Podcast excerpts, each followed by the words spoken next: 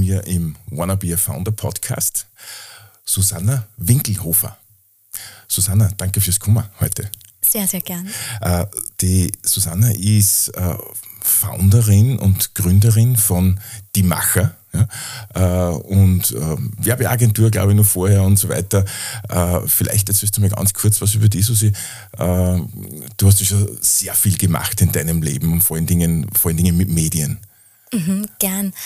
Ähm, ja, das stimmt, das ist sehr viel. Ich habe gerade vor kurzem wieder mal ein bisschen zurückgedacht. Man kommt ja, während man das macht, gar nicht so drauf, wie viel das gerade ist, was man macht. Und nachher denkt man sich, okay, das ist schon einiges. Ähm, ja, Medien war immer schon meins. Also habe zwar Wirtschaft studiert, aber habe dann auch äh, bei einer Zeitung gearbeitet, war Redakteurin, später Chefredakteurin von einem Magazin. Und ähm, ja, war mein Traumjob, hat mir riesig Spaß gemacht. Ich habe nur irgendwann gemerkt, ja, ich habe so, so eine Popcornmaschine an Ideen in meinem Kopf und möchte die möglichst alle gleich umsetzen. Und es ist natürlich in einem Konzern schwierig, weil da braucht es dann Entscheidungswege und Wartezeit.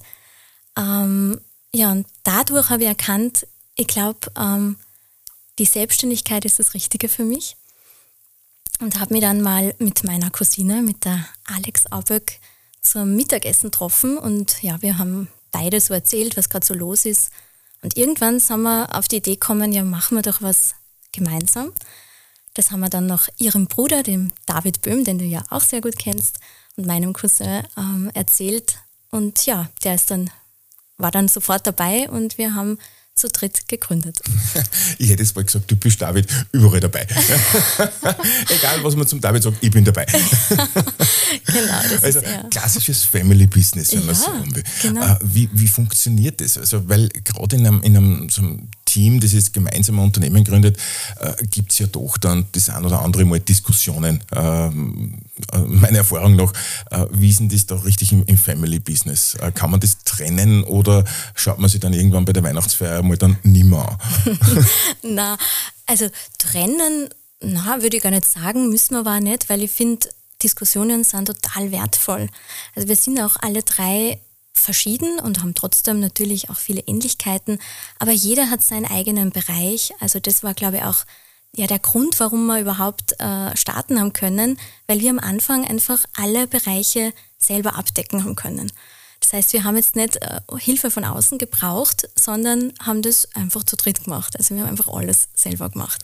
Und äh, gestartet seid ihr damals mit einer Werbeagentur, weißt du gerade gesagt hast, ihr habt alles in, in, in der Familie, äh, auch gleichzeitig den Steuerberater dann noch in der Familie drin.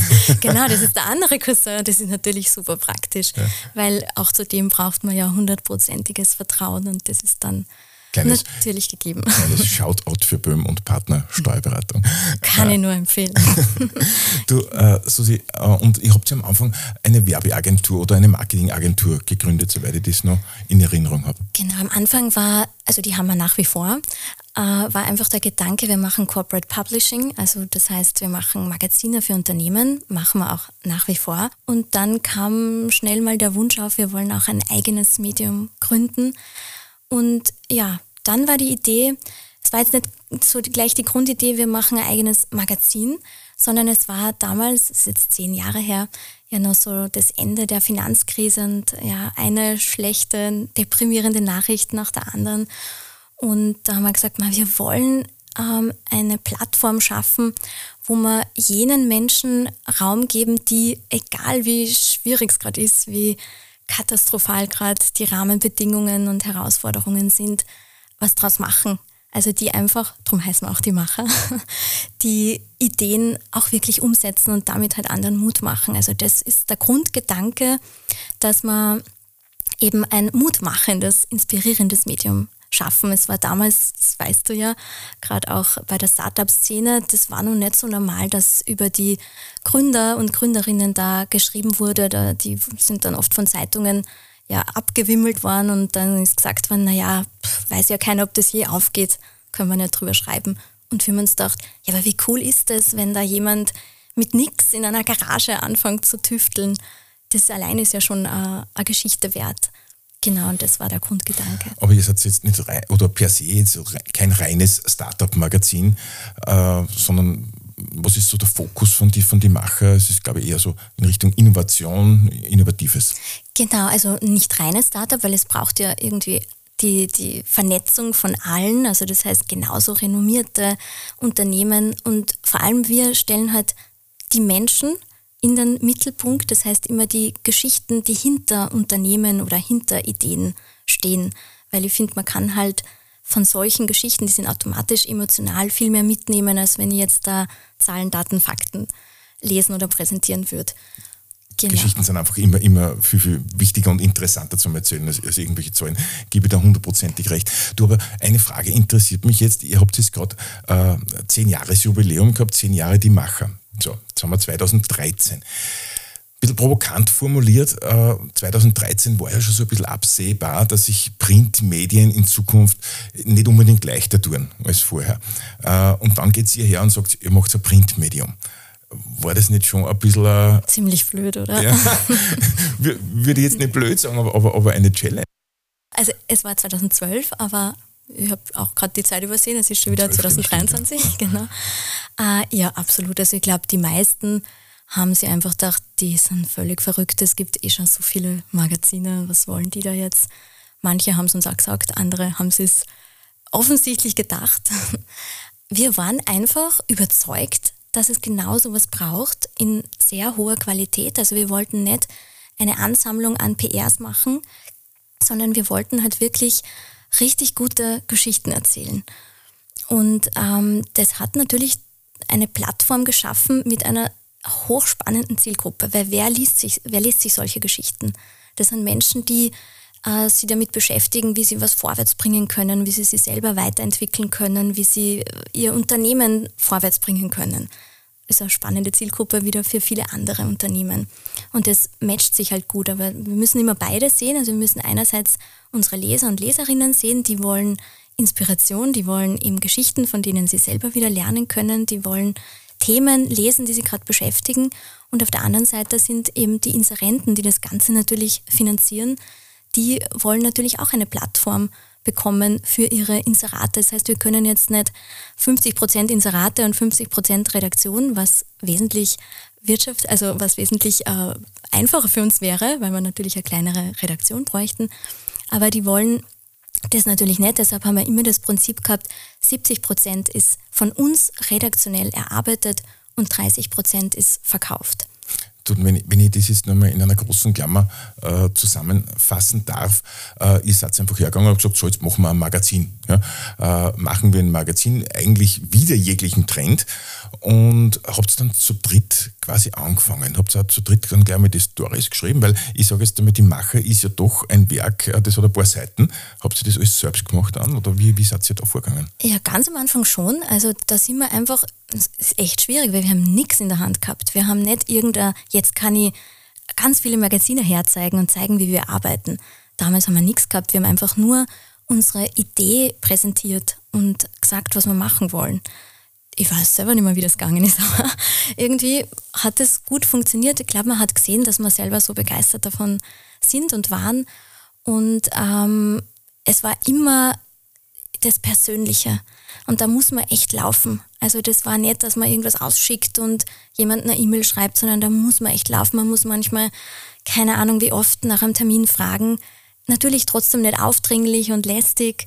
Aber ich glaube, wenn die, die Leute spüren, boah, da sind jetzt welche, die wollen da echt was auf die Beine stellen, denen vertraue ich jetzt. Und da gibt es einige, die haben uns von der ersten Ausgabe an vertraut und sind immer noch dabei. Also das, da kriege ich Gänsehaut, weil das ist der Grund, warum es funktioniert hat und ja, macht uns alle wahnsinnig. Äh, also das heißt, Mitarbeiterinnen äh, haben euch vertraut von, von Beginn an? Na, da habe ich jetzt äh, Kunden gemeint. Also mhm. das heißt, die dann gesagt haben, okay, ich buche da ähm, ein Inserat ich unterstütze das. Weil wir haben von Anfang an gesagt, das muss sie von der ersten Ausgabe an rentieren. Wir haben keinen Investor, auch nicht wollen. Also es hätte schon auch ein Gespräch gegeben, das schon sehr konkret war, aber wir haben dann gesagt, nein, wir wollen das wirklich selber durchziehen. Und ähm, dann kamen natürlich schnell auch die ersten Mitarbeiter, weil man natürlich diese vielen äh, Geschichten nicht selber schreiben konnten, alle. Ja, das wollte, auf das wollte ich nämlich dann raus. Äh, wie, wie, wie, kriegt man dann solche Mitarbeiterinnen? Äh, man, man, geht ja jetzt nicht einfach äh, ins Rad schalten und sagt, wir brauchen Journalistinnen, die, die schon bei, lange Zeit bei einer Zeitschrift gearbeitet haben. Das findet man ja auch nicht jeden Tag wahrscheinlich. Mhm. Man muss jetzt dazu sagen, das war damals schon noch viel einfacher mhm. als heute. Also ich glaube, wir haben das wirklich einfach ausgeschrieben oder auch durch Kontakte über die Uni. Der David war, und ist ja auch äh, viel unterwegs auf der Uni. Und dadurch, glaube ich, ist es schnell gegangen und auch aus meinem Netzwerk. Also das war jetzt gar nicht das Problem. Das ist heute natürlich wesentlich schwieriger. Und da hat sie viel getan in den letzten zehn Jahren. Und die waren dann auch schnell an Bord, weil da war einfach das Wichtigste, die haben irgendwie gemerkt, ja, wir sind alle äh, Ärmelhochkrempler, oder wie sagt man das? Also alle selber Macher und Macherinnen. Und das hat schnell äh, andere auch angesteckt. Es sind auch welche von Anfang an dabei. Nicht alle, aber schon auch ein paar. Ja. Sind, sind, sind mhm. noch immer dabei, nach zehn Jahren. Äh, und nach zehn Jahren und x Ausgaben jetzt. Äh, sag, wie, wie macht man das, dass man immer wieder neue Geschichten, interessante Geschichten findet. Äh, wie, wie ist da der Prozess? Weil äh, irgendwann gehen die Geschichten nicht mehr aus. Äh, Na, genau, ganz im Gegenteil. Also die, die Herausforderung ist nicht, dass die Geschichten ausgehen, sondern eben, dass wir die alle, dass wir für alle Platz finden, weil noch dicker soll es jetzt auch nicht mehr werden. Es ist wirklich schon dick. Und mehr Ausgaben als die vier im Jahr wollen wir auch aktuell nicht machen. Also vier plus zusätzlich ein Karrieremagazin immer einmal im Jahr. Und äh, da ist es eher schwierig, dass die alle Platz finden. Wir machen ja jetzt auch einen Podcast seit äh, mehr als zwei Jahren. Und das ist ganz gut, dass wir das alles ein bisschen auf mehrere Kanäle verteilen können, sonst wüssten wir gar nicht, wie wir das alles unterbringen. Also die Geschichten, so viele Menschen wie es gibt, so viele Geschichten gibt es eigentlich. Und das die Suche danach ist eher deshalb schwierig, weil man dann nicht weiß, wie kann man für welche entscheidet man sich jetzt? Und sitzt man sich da zusammen? Äh, hat man da Redaktionssitzungen mhm. einmal im Monat oder, oder, oder einmal, weiß ich nicht wann, einmal in der Woche, keine Ahnung. Äh, sitzt man sich da zusammen, Redaktionssitzung? Welche Dinge bringen wir jetzt in diesem Jahr oder wie schaut da bei euch die Planung aus? Genau, also wir haben jede Woche immer montags unsere Redaktionssitzung oder unser Meeting. Sitzung klingt irgendwie so steif, das ist es hoffentlich nicht. Und genau, und für, für die vier Ausgaben im Jahr definieren wir immer schon im Herbst äh, unsere Schwerpunktthemen. Wir versuchen es einfach, unsere Magazine ein bisschen wie ein Buch aufzubauen mit Kapiteln, also nicht in jeder Ausgabe die gleichen Rubriken, sondern in, ähm, in jeder Ausgabe Kapitel, sodass wir ein großes Schwerpunktthema natürlich immer als Coverstory haben. Und das Schwerpunktthema äh, zieht sich aber jetzt nicht durch das ganze Jahr durch. Ja? Äh, beispielsweise, wenn wir jetzt gerade in dieser Zeit leben, Inflation ja? äh, oder künstliche Intelligenz, sondern das ist wirklich pro Ausgabe ein Schwerpunkt dann. Mhm. Also ein großer Schwerpunkt, das ist dann quasi die Coverstory. Und im äh, Magazin drin sind dann ungefähr sechs bis acht oder sechs bis sieben, weiß ich jetzt gar nicht, ähm, andere Schwerpunktthemen und da ist zum Beispiel auch künstliche Intelligenz dabei. Genau. Du, ihr seid ja dann mit der Zeit gegangen ist in den letzten äh, zehn Jahren, weil du hast gesagt, ihr habt jetzt auch einen, einen, einen Podcast äh, und, und äh, Multichannel, wenn ich es einmal so äh, formulieren darf. Äh, was, was bietet sie da jetzt noch an? Ein Podcast, eine Zeitschrift? Äh? Mhm. Genau, also wir versuchen einfach so richtig crossmedial zu sein, weil, wie gesagt, unser Geschäftsmodell ist ja jetzt nicht einfach ein Magazin zu machen, sondern Geschichten zu erzählen. Und zwar auf die Art und Weise, wie es gewünscht ist. Vielleicht in zwei Jahren gibt es irgendein neues, einen neuen Kanal, den wir noch gar nicht kennen. Dann werden wir uns anschauen, können wir da mitmachen? Ist das vielleicht jener Kanal, wo unsere Zielgruppe jetzt unterwegs ist? Also ich glaube, das ist das Wichtige, dass man sie da nicht einschränkt, dass man sagt, wir sind jetzt ein Printmagazin und das müssen wir immer sein, sonst gibt es uns nicht mehr.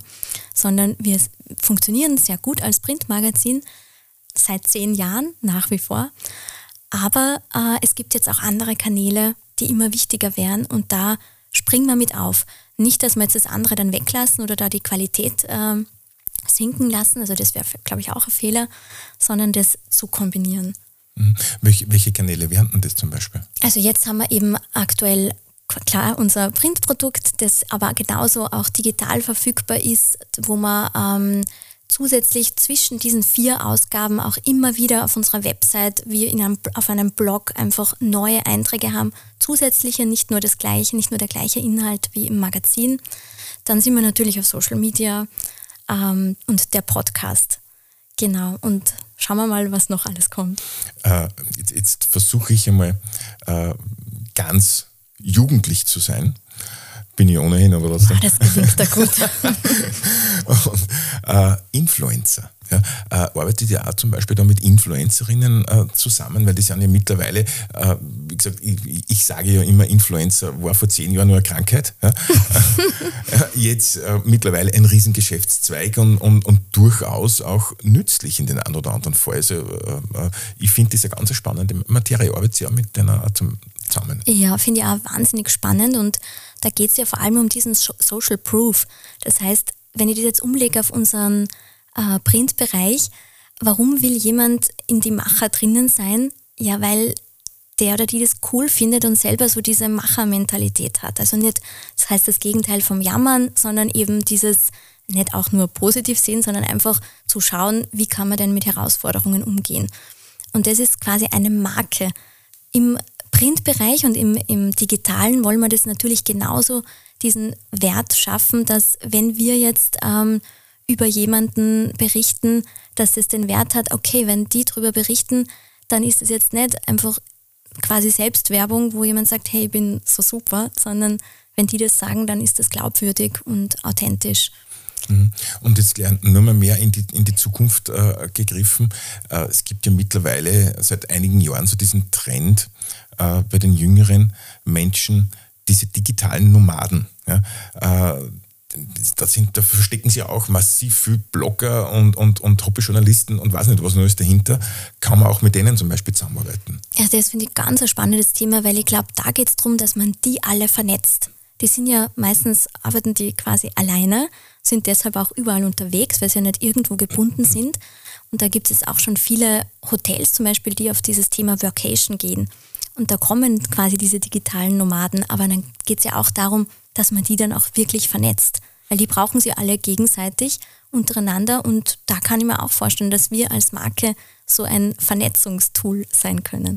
Workation. Äh, äh, definiert das ganz kurz bitte mal. Was ist Workation? Weil es ist ja wirklich eine ganz spannende Geschichte, die sich jetzt da gerade tut. Mhm. Ja, also für mich ist es so eine Kombination aus Urlaub und Arbeiten. Also eigentlich genau das Gegenteil von ähm, Work-Life-Balance, oder? Keine Ahnung. Also so wie ich auch gern mein Leben führe, ich trenne das auch nicht. Also dieses Unternehmerische und Freizeit, für mich ist das beides mein Leben und ich trenne ja nicht mein Leben. Und ich glaube, Vocation, da geht es darum, dass du, egal wo du bist, du kannst dir der Arbeit mitnehmen, du kannst dir, keine Ahnung, am Strand setzen und irgendwas schreiben, wie auch immer, oder du bist in irgendeinem Café, das ist vielleicht auch schon wieder inspirierende Location, Vacation, genau, ist quasi eine Kombination aus Arbeit und Urlaub. Und du sagst es vollkommen richtig, diese, äh, diese, diese Inspiration, äh, die, die kriegt man ja überall. Die kann man im Kaffeehaus genauso wie, wie, wie am Strand kriegen. Und ich kann mich an ein Interview von der Monika Gruber erinnern, äh, weil sie sich einmal gefragt haben, von wo kriegt sie ihre Inspiration her, damit sie de facto so ein Kabarett dann schreiben kann. Sie sagt, überall, ja, von der U-Bahn, von der Straßenbahn, vom Kaffeehaus, sie beobachtet überall. Ja. Das heißt, äh, ist ja nichts anderes wie, wie Arbeiten dann, dann letztendlich. Und ihr werdet es wahrscheinlich bei den Macher äh, ähnlich machen, konnte ich mir vorstellen. Ja, absolut. Also ich schreibe zum Beispiel am liebsten im Zug und gern, wenn der, der das ganze Abteil voll ist, wo das totale Leben ist. Das finde ich wahnsinnig inspirierend. Also, Kannst du meinen Podcast probieren? ja, oh, das wird ein bisschen schwierig. Der Tontechniker wird fluchen. Aber ähm, ja, ich glaube, das Leben passiert einfach draußen und nicht am Schreibtisch. Und ich glaube, das ist auch die Zukunft, dass man immer in abgetrennten Bürozimmern irgendwo sitzen, sondern in Coworking Spaces und zwar nicht immer im selben, sondern an unterschiedlichen Orten der Welt. Also ich glaube, da wird sich vieles tun. Diese riesen Bürokomplexe, das kommt mir irgendwie überhaupt nicht mehr zeitgemäß vor. Ich glaube, da wird sich viel entwickeln. Hm, wird ja durchaus kontrovers diskutiert, diese, äh, diese Thematik, äh, weil man immer sagt, du hast das zuerst angesprochen, Work-Life-Balance und äh, die Leute wollen nichts mehr arbeiten äh, und wollen nur mehr 30 Stunden in der Woche arbeiten. Entschuldigung, jetzt habe ich einen Frosch im Hals. Äh, und äh, man, wie, wie geht es ihr mit dem Thema beispielsweise im Unternehmen selbst um? Mhm. Ähm, also Homeoffice war bei uns auch schon vor Corona ein Thema, weil ich finde, das Wichtigste ist, dass man sie vertraut. Als, also zwischen, dass dieses Vertrauen da ist zwischen Mitarbeitern und Unternehmen.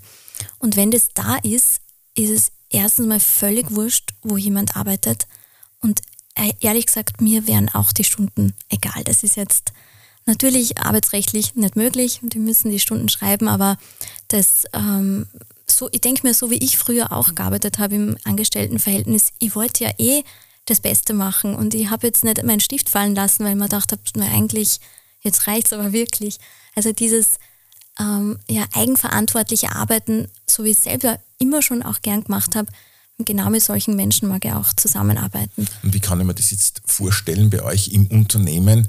Äh, ist es ein Kommen und Gehen, ich sage es auf gut Österreichisch, wie sie an Grock freit? Oder, oder äh, gibt es bestimmte Regeln? Oder sagst du jetzt von deinem Zugang her, vom Leadership her jetzt, äh, es gibt gewisse Rahmenbedingungen, die man einhalten muss? Oder wie, wie lebt ihr das im, im, äh, mhm. im Unternehmen?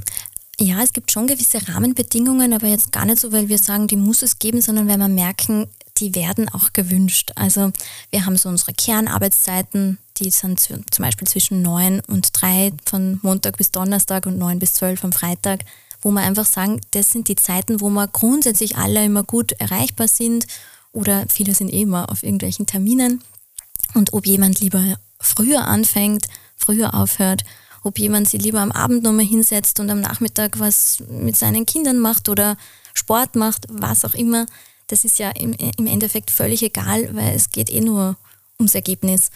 Wir haben zuerst völlig freilassen, wenn jemand Homeoffice macht und dann sind wir aber schon auch auf die, ja, gemeinsam auf die Idee gekommen, dass es mehr Sinn macht, wenn wir quasi zwei Tage definieren, wo einfach jeder total gern Homeoffice macht und die anderen sind wir grundsätzlich gemeinsam da, wobei das ist überhaupt kein Muss und man kann auch jederzeit natürlich sonst, aber das hat halt den Vorteil, dass man sie auch wirklich dann trifft. Weil der Nachteil ist sonst, wenn das komplett äh, frei ist, dass man manche irgendwie dann über Wochen gar nicht sieht und das geht irgendwie allen ab. Also das, das ist, also dieses hat sich so Informelle und, und, diese Kommunikation, ja. die schaut sich schon nur, dass ihr äh, wirklich am, am, am, Leben erhaltet. Mhm, ja? mhm. Äh, nicht, dass jeder daheim ist. Aber trotz allem äh, im Homeoffice ehrlicherweise, ich mag das Wort nicht mehr. Ja. Haben wir schon zu oft gehört. ich kann es nicht mehr hören. Äh, aber trotzdem in dieser freien Zeiteinteilung oder wie auch immer, äh, da sagt ihr, wichtig ist, Artikel, nenne es zu meinem Journalisten, äh, der Artikel muss fertig sein bis zu einem gewissen Datum, alles andere in der Mittendrin ist mir egal. Also lebt ihr nach dem Motto. Mhm. Genau, also man stimmt sie natürlich immer wieder ab, weil das auch gewünscht ist, ja. Aber also kontrollieren ist überhaupt nicht meine Art, da müsste ich mich total verstellen. Und ähm, da vertraue ich. Und wenn, wenn dieses Vertrauen irgendwann gebrochen ist oder einfach nicht mehr funktioniert, ja, dann ist die Zusammenarbeit halt auch schwierig. Weil, wie gesagt, also ich bin jetzt kein Kontrollmensch und das würde ich ja zeitlich gar nicht schaffen, dass ich da jetzt alle kontrolliere und mhm. Genau. Aber ich glaube, die Mitarbeiter honorieren das auch. Äh, wenn ich mir das so anschaue, nachdem du sagst, dass äh, Mitarbeiterinnen der ersten Stunde noch immer dabei sind, äh, honorieren die das wahrscheinlich und können auch damit umgehen. Mhm, ich glaube auch. Also ich glaube, wir stellen grundsätzlich auch nur Menschen ein, die eh gern eigenverantwortlich arbeiten. Das, meine, das weiß man nicht immer am Anfang und es ist auch schon öfter dann schiefgegangen, aber ja, so dieses grundsätzliche gegenseitige Vertrauen, das, das braucht es unbedingt. Was ist denn generell bei euch, wenn man sich bei, bei, euch bewerben möchte, was ist denn da Grundvoraussetzung? Jetzt natürlich jetzt einmal diese, diese Eigenständigkeit, die wir schon gesagt haben. Äh, braucht man irgendeine journalistische Ausbildung oder äh, nach welchen Kriterien geht es hier davor?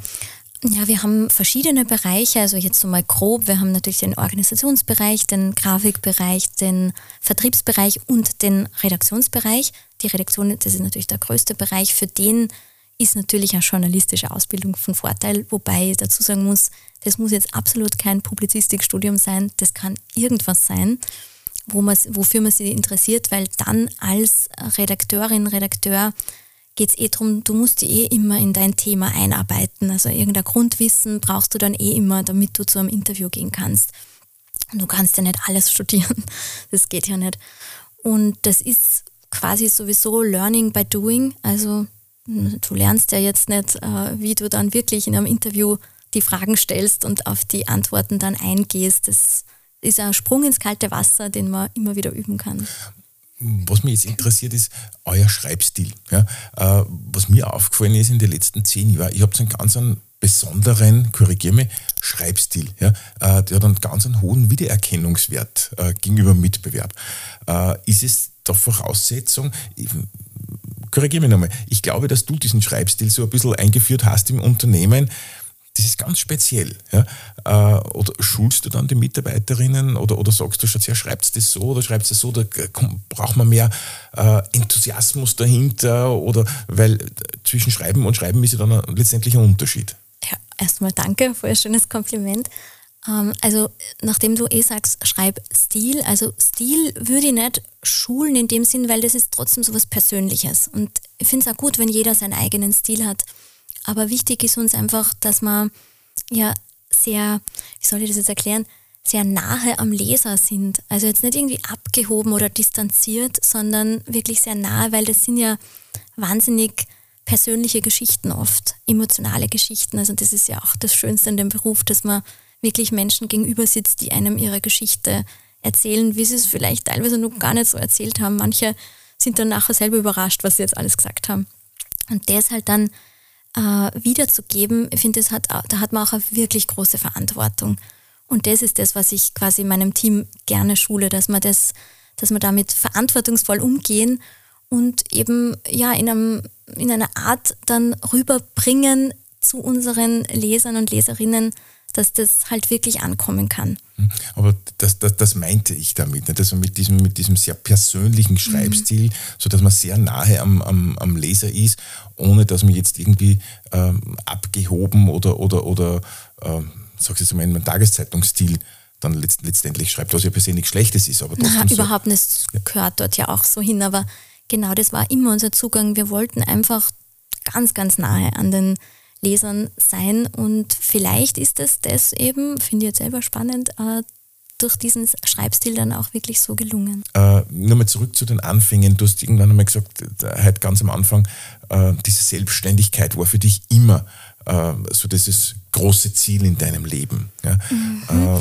also ja, gar nicht so per se, weil, also wie gesagt, ich, ich hätte auch äh, weiterhin in einem Unternehmen arbeiten können, weil das finde ich ja eigentlich ganz witzig. Manche sagen ja als Ziel, ich will ja mal mein eigener Chef sein, weil dann kann ich tun und lassen, was ich will und arbeiten dann, wann ich will. Ich finde, das ist ein, Riesenmissverständnis, weil was heißt das, wenn man einen Chef, eine Chefin über sich hat, dann gibt es jemanden, der hat dann wirklich die letzte große Verantwortung. Und das, ist, das hat schon viel Gewicht. Das liegt sehr schwer auf den Schultern. Und wenn ich das äh, quasi mein eigener Chef bin, ich habe einige Chefs gehabt, aber ich muss echt sagen, es war keiner von den Chefs so hart zu mir wie ich selber. Also ich als eigener Chef zu mir hat keiner so viel erwartet von mir und so einen Druck auch auf mich ausgelebt, äh, ja, weitergegeben. Und das ist es halt, wenn du dein eigener Chef bist und wirklich was vorwärts bringen willst, dann wirst du halt große Erwartungen an dich selber haben. Und ja, das, das bedeutet Selbstständigkeit. Für mich ist es, glaube ich, der richtige Weg. Also ich, ich mag das auch, auch diese, diese letzte Verantwortung haben und dieses Entscheidungen treffen. Aber man muss sich bewusst sein, ähm, einfacher ist es dadurch nicht, weil ja, ich kann theoretisch arbeiten, wann ich will, aber das äh, wird nur funktionieren, wenn ich auch wirklich arbeite, wenn's, äh, wenn's, äh, also wenn ich quasi das mache, was zu tun ist und den Druck, der kommt natürlich dann auch von den Kunden, die große Erwartungen haben. Und dann ist zum Beispiel, wenn man krank ist, kann man nicht sagen, so jetzt gehe ich mal in den Krankenstand, weil dann bleibt halt alles liegen und die Welt dreht sich aber trotzdem weiter. Also damit sie das Unternehmen weiter dreht, muss man da natürlich mitmachen. Und es ist ja trotzdem ein sehr großer, du hast das schon erwähnt, ein sehr großer Druck, äh, den du oder äh, sehr hohe Benchmark, die du an dich selbst setzt dann letztendlich. Ja? Mit dem Druck muss man einmal umgehen können. Genau, genau. Ich glaube, das ist ähm, ja, ich glaube, das ist eben dieses Missverständnis. Man denkt, na, wenn da keiner mehr über mir ist und mir den Druck macht, dann kann ich eh alles äh, selber machen. Aber man hat halt natürlich auch dann die Verantwortung der Mitarbeiter gegenüber, der Kunden gegenüber, der eigenen Zahlen gegenüber und das das ist ja nicht, dass man dann irgendwie mehr Freizeit hätte. Und äh, mir ist der Kunde immer ganz wichtig. Äh, ich bin hundertprozentig bei dir. Äh, ich sage einmal, ähm, Selbstständigkeit, alles super, alles recht und schön. Aber letztendlich ist man dann sich selbst verpflichtet, man ist seiner, seiner Familie verpflichtet, man ist seine, seine Mitarbeiterinnen verpflichtet, aber natürlich auch, ich sage immer, der letzte Chef ist der Kunde oder, mhm. oder die Kundin letztendlich. Genau, und da hast natürlich äh, meistens viele, viele solche Chefs, weil man hat ja nicht nur einen Kunden. Aber gibt es eigentlich auch beispielsweise bei, bei euren Leserinnen und Lesern, gibt es da auch Feedback beispielsweise oder gibt es da auch, wie man es oft liest, äh, jetzt in, in, den sozialen Medien, da kann ja jeder posten, wie er will und was er mag, äh, hinter irgendeinem Pseudonym. Äh, habt ihr da auch solche Dinge auch schon erlebt mit irgendwelchen Postings, Negative Postings, Negative Feedback etc. Mhm. Nehmt sie das ernst oder wie geht sie mit solchen Sachen um? Ja, also das ist im Social Media Bereich natürlich, wie du sagst, da kann man natürlich schnell mal was äh, anonym auch ähm, kommentieren, sicher heftiger. Im Printbereich, ja, kriegen wir sogar manchmal handgeschriebene Briefe, die sind aber zum Glück meistens eher von der positiven Sorte. Was wir schon auch immer wieder kriegen, sind eben äh, Kommentare zu unserem Namen, weil wir die Macher heißen und nicht die MacherInnen. Großes Thema und äh, wir sind die Marke, die Macher und steckt ja auch was Weibliches drinnen, die. Ähm, und bin selber Frau und wir sind mehr Frauen im Team als Männer.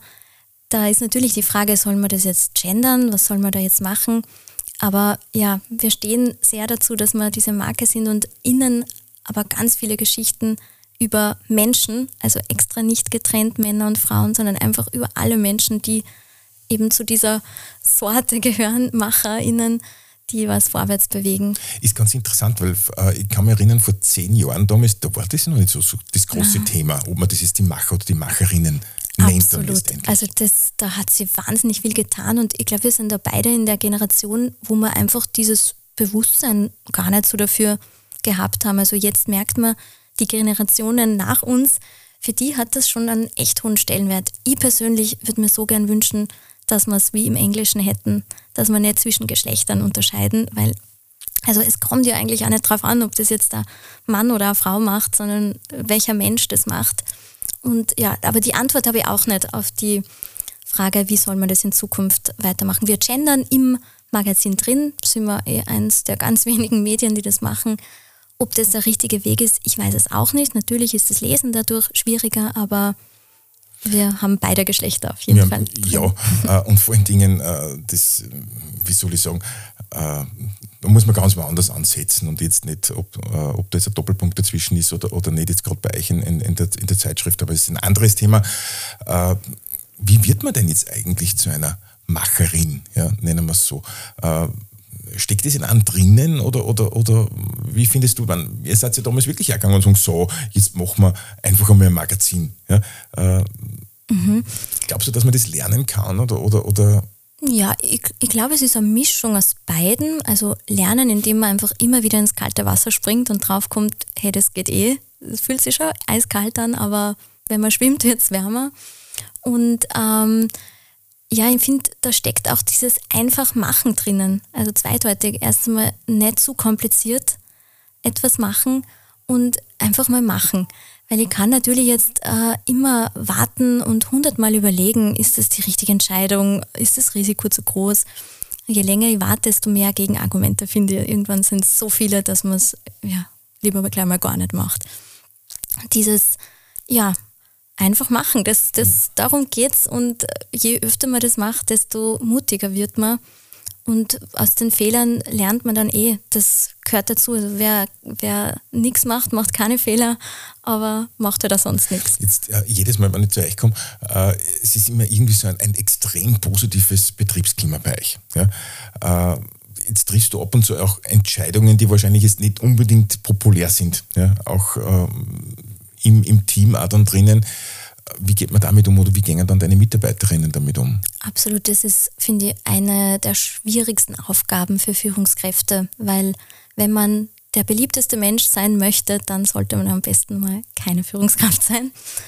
Und ja, diese ähm, sehr unangenehmen Entscheidungen, das ist auch, also mir trifft es auch persönlich immer sehr. Also das ist nicht so, dass ich, also wenn wir jetzt zum Beispiel die Entscheidung einer Kündigung ansprechen, das ist nicht so, dass man das einfach so entscheidet und dann geht das Leben weiter. Also ich habe da auch schlaflose Nächte, weil dahinter stecken ja Menschen, die man sehr mag.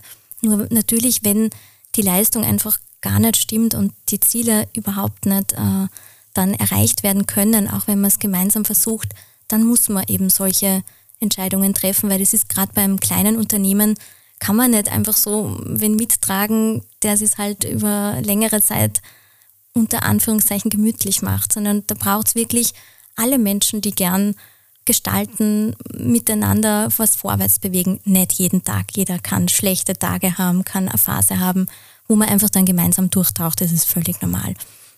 Aber wie gesagt, manchmal braucht es dann doch so eine ähm, unangenehme Entscheidung und das macht sehr viel mit dem Klima. Also das ist wirklich schwierig, dass man das dann auch wirklich einfängt und das Wichtigste, glaube ich, ist da immer Klarheit und ehrliche, offene Gespräche, weil sonst kommen die Gespräche irgendwo hinterm Rücken und dann, glaube ich, ist es wie Gift, das sich im Unternehmen ausbreitet. Wir versuchen auch immer wieder gemeinsame Workshops zu machen, wo wir uns wirklich rausnehmen und wegfahren und da Dinge ansprechen, die sonst einfach zu kurz kommen.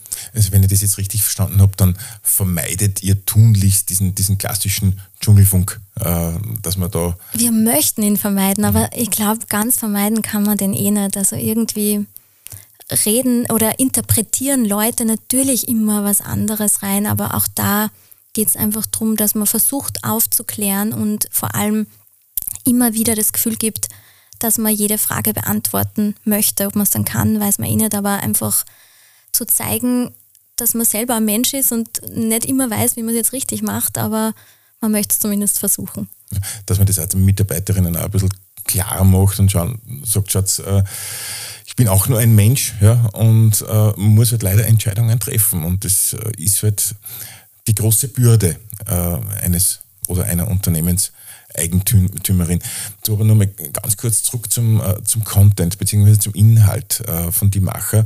Ähm, kommen da eigentlich aus Vorschläge für, für neue Inhalte, neuen Content, neue Stories auch von den Mitarbeiterinnen wahrscheinlich? Ja, natürlich. Äh, sehr mhm. viel. Können das auch Leserinnen sein, die euch schreiben und sagen, hey, schreibt mal über das, also über dieses, über jenes? Äh, ja. ja. Kommen auch ganz viele oft auch wirklich und lustige. Auch, ja, lustige. auch, ja. Na, das, also wie gesagt, die, die äh, Ideen für Geschichten, die sind so ähm, ja, vielfältig und, und groß. Da müsste man eigentlich schon, keine Ahnung, mindestens 20 Ausgaben pro Jahr machen, aber das schaffen wir nicht ganz. Also das heißt, der, der, der Stoff wird eigentlich nicht ausgehen mhm. äh, in den nächsten paar Jahren. Ähm, was steht jetzt am Programm in den nächsten paar Jahren? Habt ihr schon irgendwelche ja, Ziele oder, oder irgendwelche anderen Visionen jetzt also als kurzen Ausblick noch? Mhm. Also wir haben jetzt äh, ganz bald Mitte April einen gemeinsamen Visionsworkshop, weil wir natürlich jetzt ähm, als Geschäftsführer äh, unsere Ideen im Kopf haben und auch Visionen, aber wir wollen äh, das jetzt nicht einfach vorgeben, sondern wir wollen uns da wirklich mit dem ganzen Team dann zusammensetzen und diese Vision gestalten. Also kann ich jetzt vorweg noch gar nicht so viel sagen, weil ich nicht jetzt vorgreifen möchte. Aber das ist, äh, das steht jetzt ganz vorne auf der To-Do-Liste. Wir, wir, wir dürfen gespannt sein. Es wird ja, einiges, einiges kommen im, im Offline-Bereich und im Online-Bereich. Äh, ihr seid erreichbar unter diemacher.com oder diemacher? Diemacher.at, genau. Und wir sind ähm, auf allen Social-Media-Kanälen. Und wie gesagt, unseren Podcast gibt es auch auf Spotify und überall, wo es Podcasts gibt. Hm. Susi, herzlichen Dank äh, fürs Gespräch. Herzlichen Dank, dass du heute gekommen bist und wirklich wahnsinnig interessante Insights gegeben hast. Äh, mal ein bisschen den Blick hinter die Kulissen zu wagen, wie es bei so einem Verlag äh, dann letztendlich abläuft. Ja, danke dir, Gerold. Es war super spannend, mal die Seite zu wechseln.